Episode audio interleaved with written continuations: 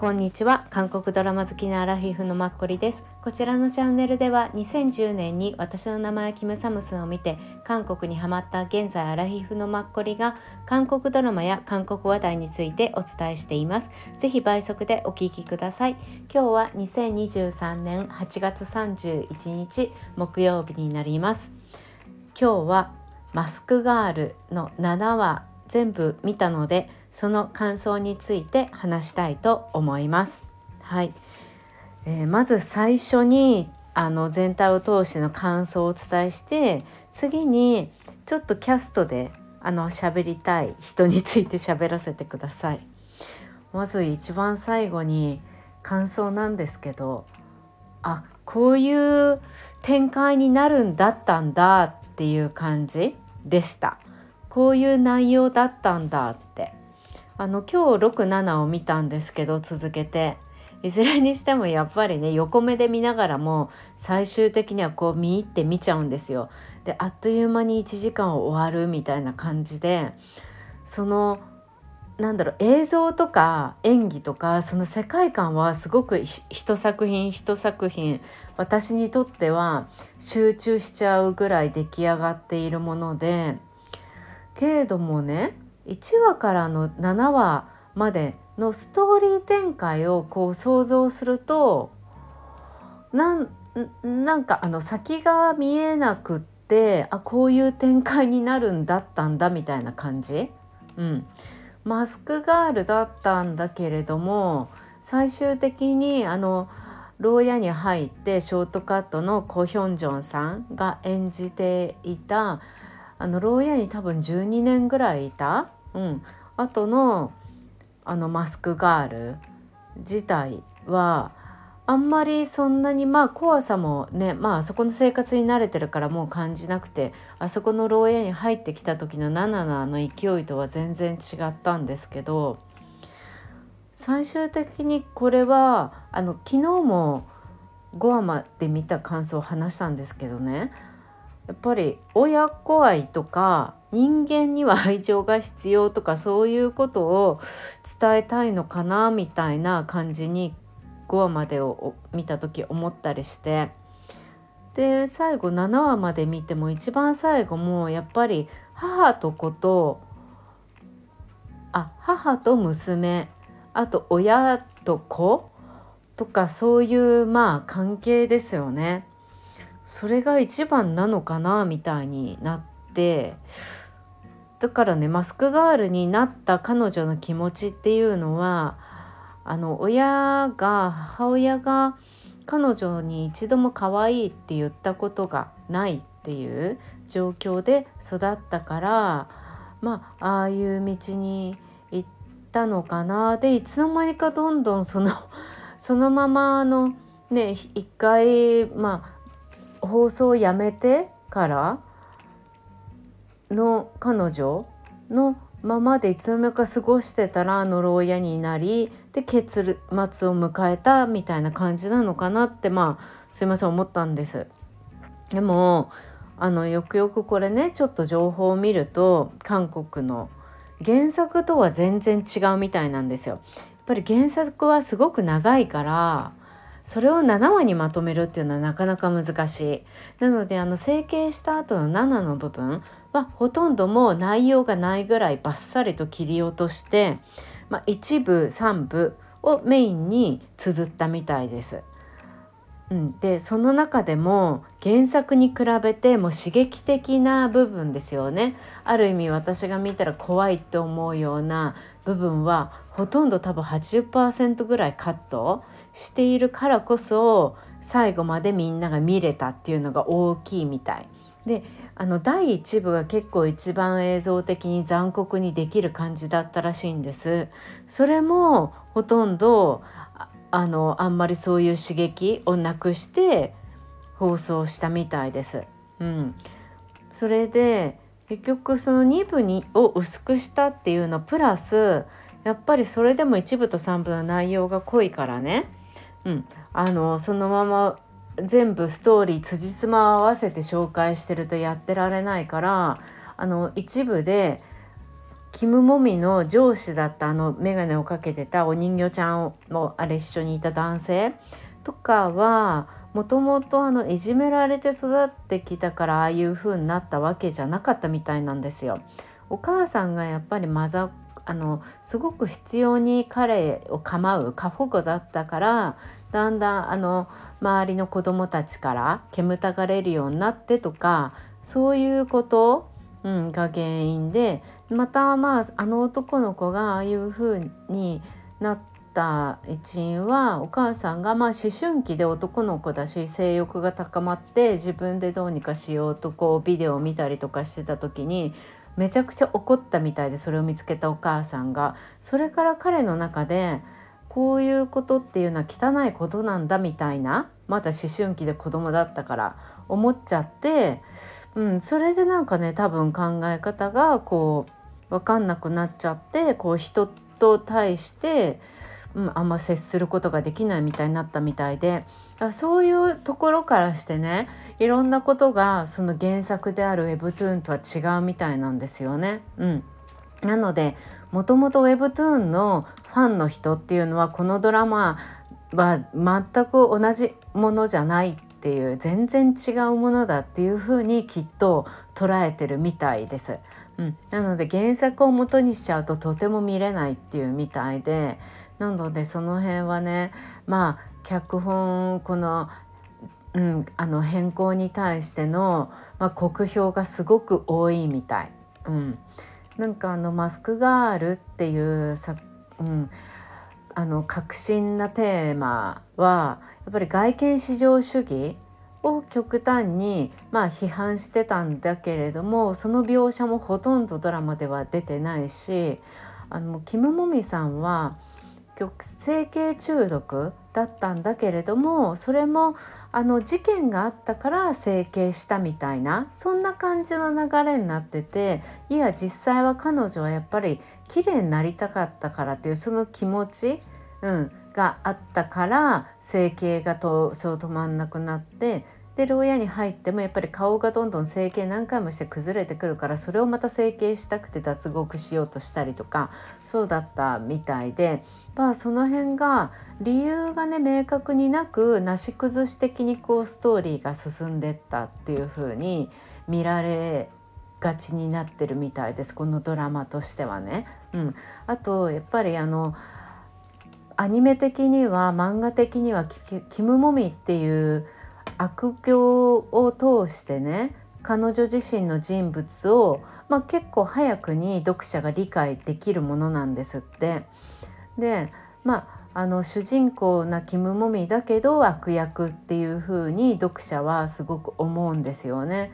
けどこのドラマだとその悪いことをするんだけどキム・モミがそれが男性たちの方が原因を作ってるみたいな感じである意味キム・モミを正当化してかわいそうなヒロインに最終的には、うん、そう見えなくもなくさせてるっていうところも若干やっぱりなんか、うん、辻褄が合わなくなってるっていう感じ。うん、なのでこのドラドラマ版のね「マスクガール」っていうタイトルはなぜこのドラマのタイトルが「マスクガール」なのか、うん、明確にちょっと説明できない中途半端なタイトル付けになってしまったっていう風にまあ、評価がされてたりもしてなんかそれを読んで私は今回自分で見てあこの結末ってこういう感じだったんだっていうのを、まあ、一部冷静に自分の中で感じたんだなっていうのがすごく自分の中で合点がいきました。はい、皆さんはいかがでしたか？はい、であの最後にちょっとだけ話し合いたいのがまずそうさこの前ちょっとキャストで話した時にお伝えしたいなって思ってたんですけどあんまりその時出てこなかったからこんなに出てくると思わなくてあのキム・モミさんのお母さんですよね。お母さん役をやっていてあの孫の面倒だけは見てくれて娘よりもね、うん、その女優さんがムンソクさんって。ムンスクさんですね。はい。このお母さんすごくハーフみたいなね綺麗な方で私もうす見るとすぐにあこの方出てきたって思い出せる感じの女優さんで私の中でこのムンスクさんはあの青春時代うん、っていう5人の女性たちが同居する大学生かな、うん、の5人が同居する。でシーズン2までやってシーズン2はねシャイニーのオニュとかが確か出てたかな。あでもオニュがなんかで降板して違う人になったかな。どうだったかしちゃったんですけど。そう。で私シーズン1しか見てないんですけどすごい面白かったんですよね。こうあの2007年ぐらいの2007年ぐらいのものだったかな。あ2017年かな忘れだったけど。でも日本だとネットフリックスとか Hulu とかでもやっててその同居をしてるんだけど5人のシェアハウスみたいな。その大家さんの役でこの方が出てらっしゃって大家さんが下に住んでて、うん、すごくね本でだか家でだかにあるんですよ実際このおた家が。素敵だなって思って私あの本でに行った時に駅から歩いて10分弱ぐらいかな。そう。なんかそこって今うんと化粧品屋さんっていうかティーハウスっていうかまあそんな感じのになっていて行ってみようって思って行ったら夜遅くだったからもうやってなかったんですけどその家自体はねまだその時残ってましたって言ってもコロナ前だから4年ぐらい前かな。うん素敵な感じですねガラス張りで。はい。この方また出てきたって思ってすごいお若く見えるんですけど、うん、やっぱもともと本当にね顔が美人な方ででも実年齢ねこの方ね今現在69なの。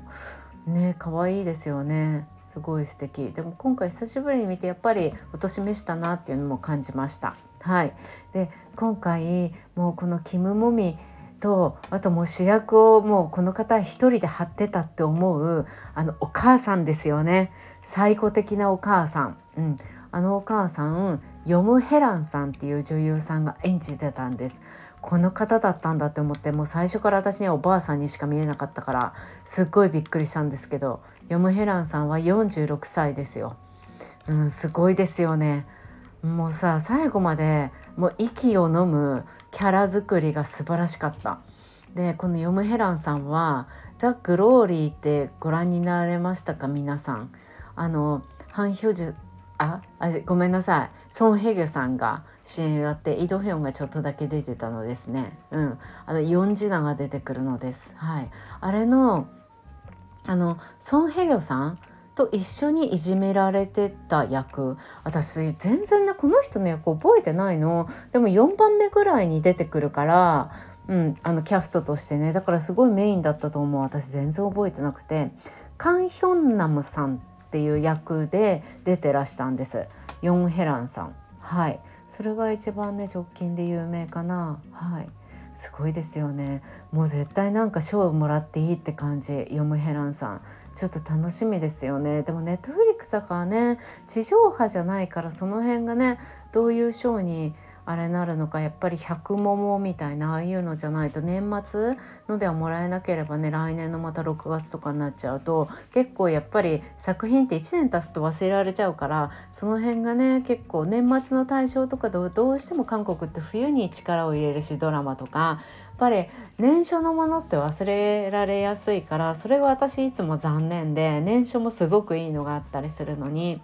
うん、そうなんですよね。だから早くね賞をもらうんだったらちょこちょこもらってほしいですよね。なんかまあ半年に1回とか、うん、開催してほしいわとか思いますね。ネットフリックス賞とかでもいいからさ OTT 賞 ODD でしたっけ？こういう配信サービス全部集めた賞みたいなのとかやってほしいやとか思うわ。うん、はい。であとシン・イエソさんっていうのがあのこのもみ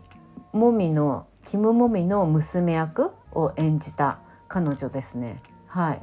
えっと娘役 ミモだっけ？いつも忘れちゃう。あそうだ。ミモミモ。キム・ミモさん。彼女も14歳でした。2009年生まれですね。はい。ちょうど8月11日だからうん、14歳になった。まだ13歳の時の撮影。だから一緒にあの友達のキン・ミンソさんと、うん、同じぐらいの年齢ってことですよね。彼女もすごくねもう2人ともあのね中学生の子役さんほんと上手でしたよね。シンプルにそのまんまなんか学生に見えたし。はい。あと最後のねコヒョンジンさんもすごくなんかそのまんまお上手でしたよね。でもコヒョンジンさんって名前を知らなければ私は分からなかったな。たまに目元があコヒョンジンさんっぽいなって意識しては見ようとすれば分かるぐらいでしたね。うん。でもあの最後に病院から逃げるの？あの落っこちて窓とかから。あれ本当に痛そうで、うん、まあ本人がやったのかどういう風になってるのか全然わかんないけど。でも落っこちたところを通ってたから、まあ、窓からね落ちなくてもね本人いいのかもしれないけどもうあの痛そうなのとか山をね逃げるのとか一番最後の、うん、まああの笑顔を、まあ、娘にもたれかかった時ね笑顔をまあ最後見せてたけど、まあ、あれは一つこういう映像とかの一つのまあ区切りとして、うん、あっていいんだろうなっていうのは思いましたよね。こうドラマ的な部分として。うん。なかなかねまさかおばあさんが最後ああいう最後を遂げると思わなかったおばあさんっていうのは最後の母親。うん。びっくりしました。はい。なかなかねなんだかすごかったですよね。うん、突然なんかさ赤ちゃんできたのも誰のなんだろうっていうのも、まあ、若干思ったりしたしあこういう仕事に就いたんだなとかなぜあの、うん、まあいろいろねびっくりすることは多かったけどまあナナみたいな可愛い顔になったのもまあそれもすごいし、うん、なまあナナが全裸を見せたっていう、まあ、後ろからねそれ、うん、一生懸命演じたって言ってナナの演技も最初ナナでいいのかみたいに言われてたみたいだけどみんな評価が高かったみたいでみんなもう演者の人に対しては皆さんがもう評価が高かったっていうことでもう最後のお母さんに関してはもう何も言うことがないほど皆さんはやっぱ評価が高いっていう感じ、うん、になってるみたいです。はいなかなかすごかったですよね。でもやっぱり私はあのあのウェブドラマをウェブ漫画を見てないから全然これ見れたけれども、うん、であとまあ最後的最後に最初が一番怖くって映像的には最後に行くにつれて、まあ、ちょっとずつ見れるようになったから見れたけど、うん、マニアニメだから漫画だから描けるっていう部分もすごくあると思うので。うん。まあ、ドラマはドラマでね、うん、最後私みたいにあれこういう結論にたどり着くんだと思う人が他にはいるかもしれないんですけど、まあ、なかなか映像としては綺麗だったし監督とか美術の方たちとか、うん、ああいうねあの設置とかセッティングとか、うん、背景とか、うん、ああいうのは全部素晴らしかったんじゃないかなって思います。はい。そうですね。そうそうそうそう。うん。はい。皆さんいかが思われましたか？マスクガール異常な人気で、まあ、セレブリティもすごかったけどでもマスクガールの方が今現在はなんとなく現代的かなって思いますね。セレブリティはまあちょっと前からありそうな感じかなっていう感じで。はい。良かったです。とりあえず最近あんまり完結して見て見られたものがなかったのではい見れてよかったです。また皆さんの意見もぜひ聞かせてください。今回もあのごご視聴いただいてありがとうございました。また明日から9月ですね。皆さん良い9月を過ごしましょう。はい。9月1日金曜日皆さん良い一日になりますように。ありがとうございました。